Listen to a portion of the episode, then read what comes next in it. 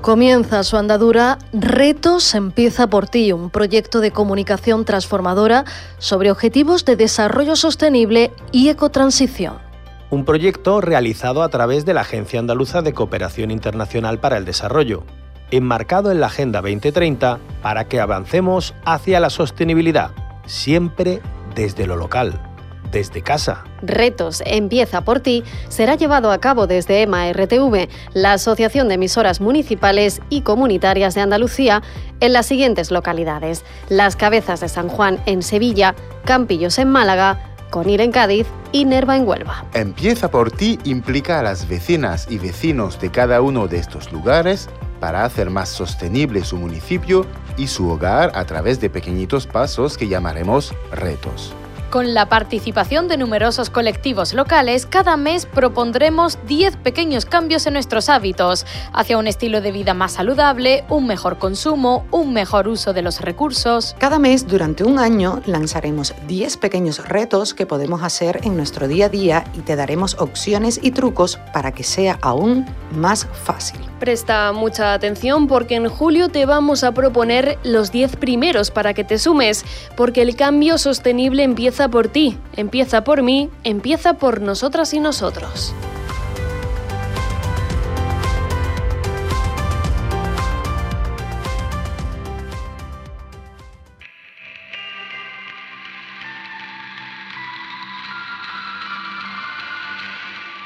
En la onda local de Andalucía, empieza por ti. Buenas prácticas locales para favorecer la ecotransición y la consecución de los ODS en nuestros municipios.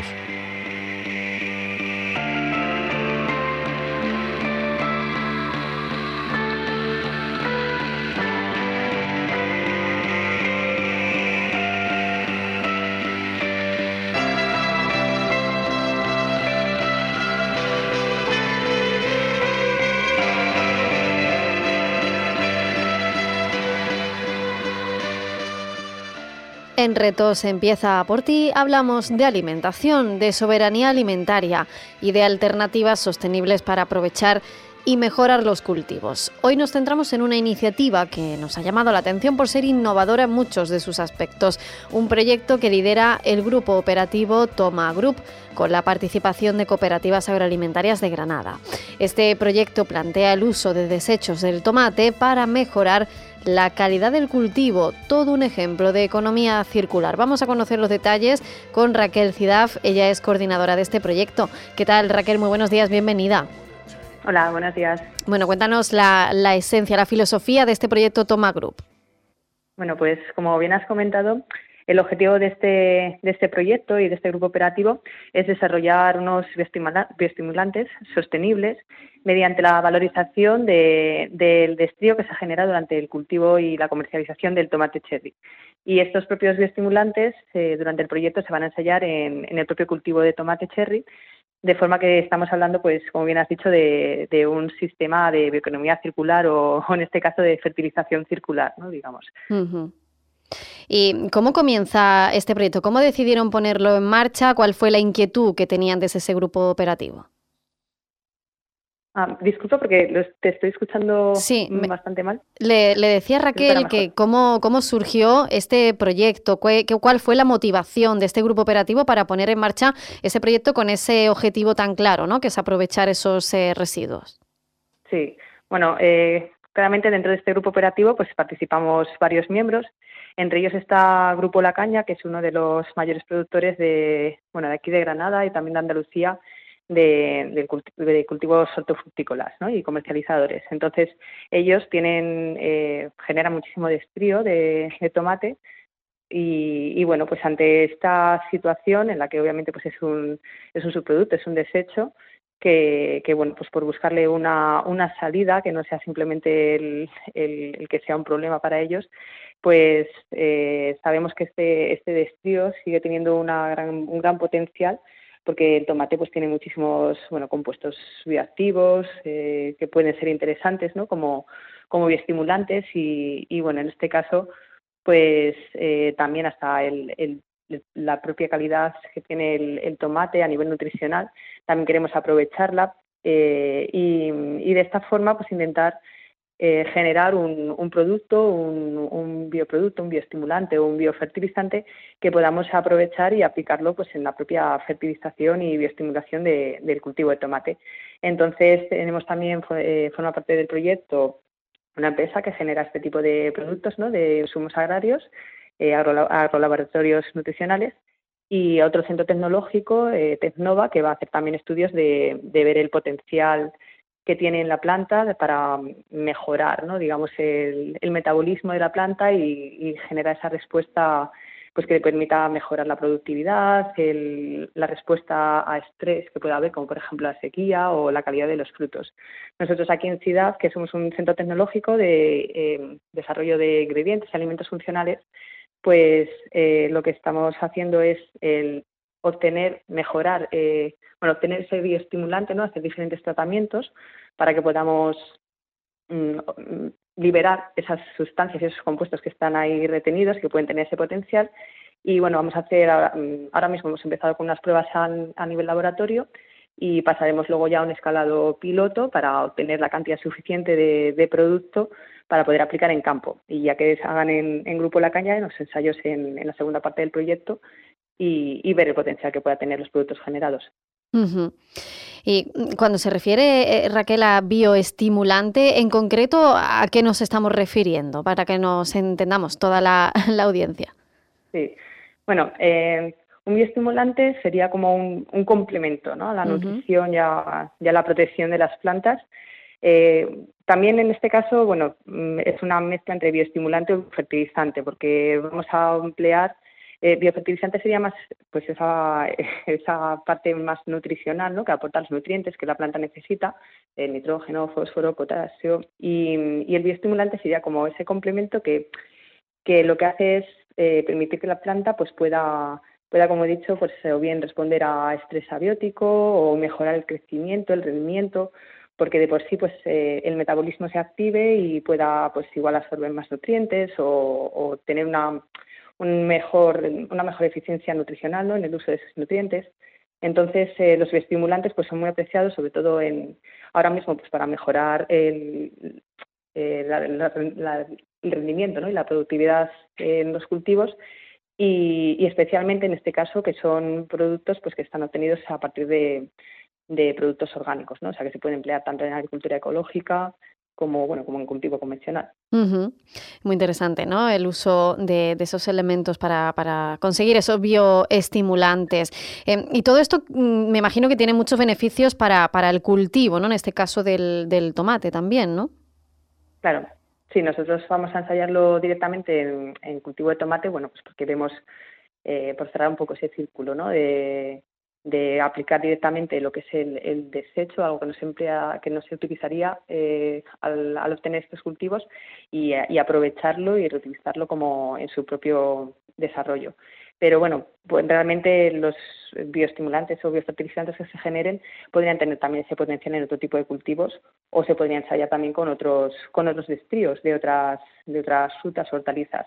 Entonces, bueno, pues es una, una idea innovadora para, para ir desarrollando este tipo de productos tan, tan importantes para mejorar la, sostenibilidad y, la rentabilidad de los, de los cultivos y más especialmente pues en estas condiciones eh, en las que el uso de igual de otro tipo de fertilizantes que no sean orgánicos, ¿no? que provengan de que sean sintéticos, así pues se está restringiendo y también pues bajo las condiciones también más más complicadas a nivel de medioambientales que, que, con las que se enfrentan los agricultores. Claro, porque además eso está ahora mismo de plena actualidad, ¿no? En el debate el tema de, de los fertilizantes químicos y demás, y esto pues sería una, una buena alternativa para los productores eh, utilizar esos bioestimulantes, biofertilizantes para sus cultivos. De momento en este proyecto Toma Group se está aplicando en los cultivos de tomates, pero bueno, con la idea también de poder eh, ser de aplicación en otros eh, cultivos, porque además Raquel Cidaf eh, hablamos de, beneficios eh, ambientales, esto, de sostenibilidad, pero también ha apuntado usted a, beneficios económicos ¿no? y de rentabilidad. Sí, efectivamente, porque los bioestimulantes lo que buscan también es eso, es una mejora en la, en la productividad en, o en la calidad también del fruto. Y, la verdad es que con el empleo de este tipo de, productos sí que se observan mejoras significativas, pues de un 10, un 20% habitualmente. Entonces, bueno, pues a ver nosotros lo que nos encontramos con, con nuestros con los productos innovadores que se generen, pero, pero bueno, esperamos tener buenos resultados. ¿Qué, ¿Qué, fases quedan de este proyecto? La verdad es que estamos prácticamente iniciándolo. Eh, nos concedieron la subvención ahora a, finales del año pasado. Entonces, como he comentado, estamos, hemos obtenido los, los prototipos a escala laboratorio, ensayando diferentes tratamientos físicos y, y enzimáticos y para, para liberar esos compuestos ¿no? del destello de tomate. Y eh, ahora mismo pues se van a ensayar, eh, vamos a comprobar que esos prototipos de bioestimulantes no sean eh, fitotóxicos y también ver el potencial entre los diferentes prototipos que hemos generado, pues ver eh, cuáles son los que tienen mayor potencial para ya escalar la producción de esos y, y que sean los que se prueben en campo. Pues hemos puesto la atención en este interesante proyecto que nace ese grupo Toma Group, eh, es el desarrollo de este grupo operativo que está dentro del marco del programa de desarrollo rural de la Junta de Andalucía 2014-2020, financiado por la Junta y por el Fondo Europeo Agrícola de Desarrollo Rural y que lo que fomenta pues es esa bioeconomía y la fertilización circular en el sector agroalimentario, consiguiendo así mejorar la sostenibilidad y también la rentabilidad del cultivo del tomate, tal y como nos cuenta Raquel Cidaf, que ella es la coordinadora del proyecto de este grupo operativo Toma Group, con la participación además de cooperativas agroalimentarias de Granada. Muchísimas gracias Raquel Cidaf por habernos acompañado y contarnos las claves de este interesante proyecto. Muchas gracias a vosotros. Nos acercamos a esta entidad Mielinízate en la provincia de Córdoba, en Villa del Río. Vamos a hablar con su responsable, con Victoria Gámiz. Muy buenos días, bienvenida a la Onda Local de Andalucía. Buenos días, Concha. Muchísimas gracias por acompañarnos. Bueno, cuéntanos en primer lugar, ¿cuál es el origen de Mielinízate?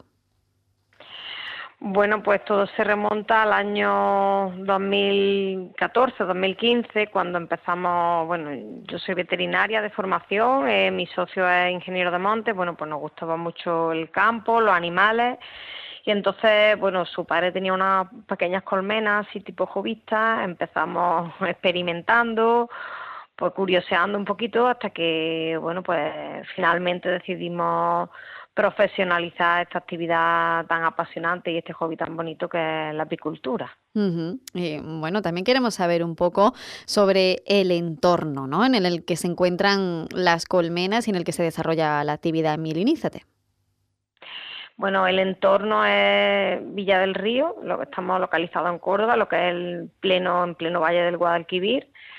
Y bueno, ahí es, digamos, donde tenemos nuestro asentamiento base, por así decirlo. Es, bueno, donde tenemos los sitios de invierno, donde las colmenas están cuando no están en producción, ¿no? Que es un sitio muy cálido, muy las tierras muy fértiles, siempre hay mucho jaramago, muchas flores para ellas, pero luego ya digamos que se trasuman, se mueven a, zonas con diferentes floraciones para sacar determinados tipos de miel. Por ejemplo, pues la llevan más a la zona de Palma del Río para sacar miel de naranjo, a las, aquí a la Sierra de Cardeña pues se puede sacar algo de cantueso, de romero, a la subbética para sacar una miel oscura, ¿vale? Entonces, segura para sacar también romero. Entonces, bueno, aquí digamos el asentamiento base, pero las movemos a diferentes emplazamientos, parques naturales sobre todo, para sacar pues cada tipo de miel diferencial. Claro, pues eh, desde luego eso pinta muy bien, ¿no? Eh, ¿Cuáles son las labores apícolas que, que, se llevan a cabo? Porque, claro, las colmenas las vais trasladando para luego, me imagino, pues extraer esa miel y no sé si algún producto más. Sí, bueno, además de la miel, también se, nosotros sacamos sobre todo propóleo, que es una resina que las abejas traen de los árboles, tiene tremendas propiedades antibióticas y antiinflamatorias, muchísimo más incluso que la miel. Luego también hay otras actividades como son la extracción de polen, se le ponen unos cazapólenes y se, se captura esos granitos de polen que cogen de las plantas. En fin, hay multitud de productos, pero además de, los productos en sí, pues la colmena tiene muchísimo mantenimiento, pues de cuidado de eh, cuidados sanitarios, alimentación en época de escasez, realización de enjambres para multiplicar en, en época de abundancia y reducir el espacio también pues cuando viene el invierno y, y la época de mayor carestía, ¿no? Y, todos estos procesos, como son, Victoria Gami, son tradicionales, ¿no? Me imagino que, respetuosos con, con, estos seres tan, tan increíbles, ¿no? Como son las abejas y su entorno. La apicultura, pues sigue muy anclada a, las tradiciones, ¿no? Sigue siendo mm. una actividad tradicional, tremendamente manual, aunque ya cada día hay más mecanización, pero es sobre todo pues para la extracción de la miel, para el transporte, pues a lo mejor se utilizan eh, grúas y demás, ¿no? Para cargar las colmenas, pero luego lo que es la manipulación en sí requiere de muchísima observación, de muchísimo análisis, de saber tomar decisiones de lo que necesita la colmena en cada momento y para eso tienes que abrir y mirar lo que hay dentro y decidir con los conocimientos que tienes. Entonces no deja de ser un, un proceso muy, muy, muy manual y, muy tradicional, ¿no? que aunque se haya mecanizado, pero las decisiones que tú tomas en cada momento sobre la colmena, pues sigue siendo todo pues, en base a, eso, a criterios pues, de conocimiento antiguos. ¿no? Eso también eh, es bonito, ¿no? Que esta tradición es eh, milenaria, ¿no? Una actividad milenaria, de hecho, que, sigue manteniendo pues toda esa parte más tradicional, que sus usos se siguen manteniendo también, que es una parte importante de, nuestra dieta, no solo para postres o para endulzar, ¿no? La miel, sino también incluso para mejorar nuestra salud, como es el caso de esos remedios a base de, de propóleo. Y claro, ¿qué características tiene, por ejemplo, la miel? Decíamos, se va moviendo según la zona para que esa abejas cojan el polen de determinadas flores o plantas para que eso luego a su vez dé origen a, una miel u otra, ¿no? ¿Cuáles son los distintos tipos de miel que, se realizan? Efectivamente. Bueno, nosotros en nuestra empresa lo que trabajamos son ocho variedades, ¿vale? Monofloral, bueno, ocho incluyendo las mil flores. A ver, partiendo de la base de que ninguna miel es exclusivamente de una sola planta, pero debe tener mm. unas características sensoriales, organolépticas y un porcentaje mínimo de polen para que sea considerada de esa planta, ¿no? Y bueno, las propiedades son, bueno, prácticamente todas las mismas, o sea, en el sentido que son un potente antibiótico y antiinflamatorio y demás, pero bueno, luego ya se atribuyen, según cada tipo de miel, se atribuyen una u otras propiedades. Sobre todo también, aparte de esas propiedades, se busca por el sabor y el aroma, ¿no? Hay gente que le gusta un tipo de miel más suave, otro más potente, entonces pues un poco como los aceites, como son categorías y son aromas y sabores y, y cada uno pues busca lo que más le llama y lo que más le gusta, ¿no? Pues eh, qué maravilla, ¿no? Este producto tan tradicional que tenemos seguro todos y todas eh, en nuestras cocinas, en nuestras despensas, que nos suavizan también la garganta en épocas de frío, que además que, está riquísima y que tiene muchos matices según las flores eh, de las que se haya extraído ese polen con el que las abejas nos regalan este producto y aparte pues todas las bondades nutricionales que tiene, por supuesto, y, y gracias al trabajo manual tradicional de apicultores y apicultoras, veterinarios y veterinarias, como es el caso de Victoria Gámiz, eh, responsable de Mielinízate. Están asentados en el entorno de Villa del Río, pero las colmenas pues se van trasladando a unos u otros lugares donde destaca pues eh, un tipo de flora, ¿no? Distinto. Victoria Gámiz, muchísimas gracias por habernos acompañado y traernos un trocito de, de su empresa, de su día a día aquí hasta la onda local de Andalucía. Muchísimas gracias a vosotros por, por contar con nosotros. Empieza por ti, una producción radiofónica de la onda local de Andalucía para EMA RTV con la colaboración de la Agencia Andaluza de Cooperación Internacional para el Desarrollo, Junta de Andalucía.